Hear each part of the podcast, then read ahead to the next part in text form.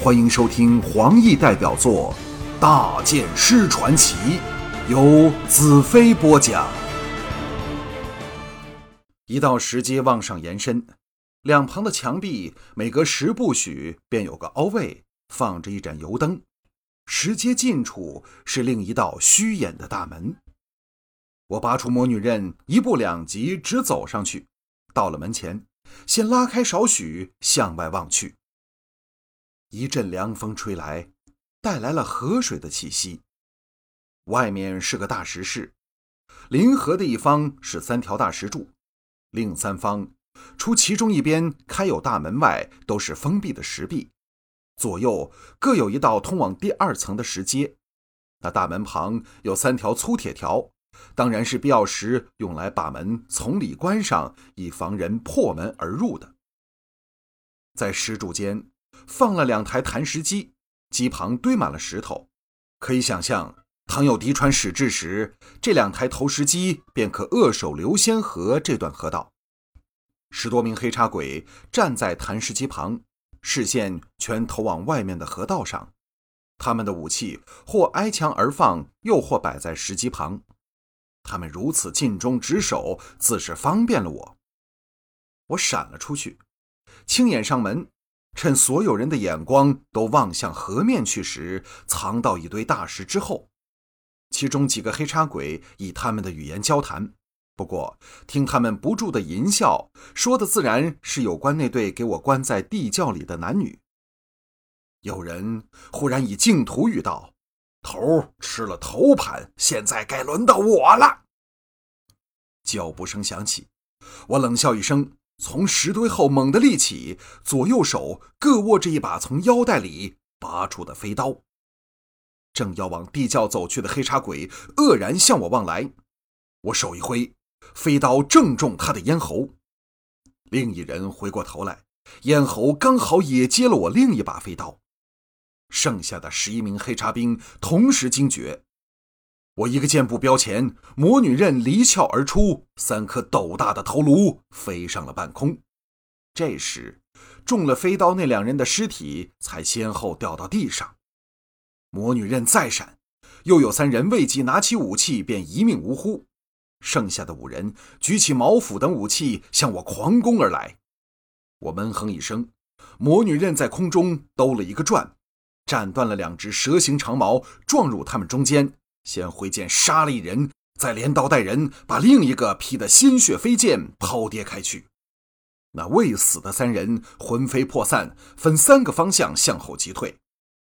我左手拔出用来开凿地道的钢凿，掷往右边那人，同时侧滚地上再弹起来。魔女刃劈中另一人面门，再回手抛出魔女刃，将最后的余生者直钉进墙里。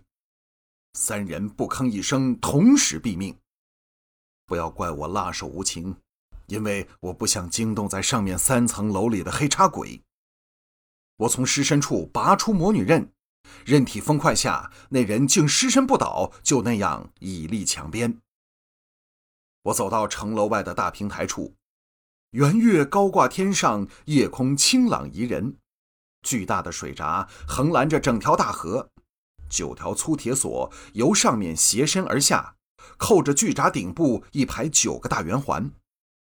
我取出小矮胖给我的烟花，用火种点燃引信，拿在手中，嗖的一声，烟花冲天而起，直达五十多尺，才爆出一大团鲜艳夺目的红花。本是夜空里最漂亮的月儿，立时相形失色。我心中升起万丈豪情，先以三条大铁条横架住向外去的大门，才提剑向上层奔去。才踏进门，两名黑叉兵正要走出来，我一言不发，魔女刃闪电劈出，两人连惨叫都来不及，向内仰身飞跌。我扑了进去。一目了然地看到正中的大绞盘分作三层，每层管着一条粗锁。最下层的绞盘装了二十条粗铁造的推杆，每条推杆旁都站着一名净土人，脚上拴着粗铁链，搭到链条旁的铁盘去。连着绞盘旁的铁环，三条粗铁索分由上中下三层的绞盘处延伸出来，经过装在墙上的铁圈滑轴，直伸向外。五名黑叉兵手持长刀，分立脚轮四周，愕然向我望来。我大笑道：“在死前尽量叫吧。”黑叉兵这时才醒觉发生了什么，狂喊着由不同位置围攻过来。我灵活跳动，蘸瓜切菜般将五人干掉。这时，楼上的黑叉兵已发觉不妙，由阶梯处蜂拥下来。我向那二十名净土人微微一笑后，直撞入冲来的黑叉兵里，展开一套细腻之极的贴身剑法。魔扫撞劈之下，敌人手折喉断，纷纷见血倒下，没有人能挡我两招以上。当我杀入第三层时，忽然发觉已没有了挥剑的对象，二十对眼睛不能置信地呆望着我。我没有时间向他们做出解释，往第四层奔上去。才发觉，除了负责推动角轮的二十名净土人外，所有黑叉兵早就奔了下来，送给我喂了剑。我向那些净土人喝道：“我就是净土军的先头部队，立即推动角轮，将水闸沉入江里。”那些净土人呆了一呆，才齐声欢笑，发力推动角轮。我一层一层奔下去，发出指令。当我来到最下层放弹石机的那层时，河上的大水闸已缓缓倾斜入河水里。放闸自是比拉闸容易得多。只听轰轰之声，垒木把大铁门撞得震天价响，墙壁的碎石沉屑纷纷落下。那早先立着的黑叉兵也颓然扑倒。我又走到楼上各层，将锁着净土人的铁链一一劈开，大叫道。拿起武器，只要我们守到净土军来，就能活命。当我再次往下奔去时，只听“砰”的一声巨响，整扇大门连着墙壁飞了起来，数也数不清的黑茶人潮水般涌进来。我一马当先，守着石阶，剑法展至极致，接住了黑茶人的所有攻势。黑茶人冲上来又掉下去。不一会儿，石阶上不知叠起了多少黑叉人的尸体，后面的黑叉人进攻时都没有落脚的地方。忽然间，河面上火光熊熊，燃着冲天烈焰的木牌随着湍急的水流划过河面，向城内急冲过去。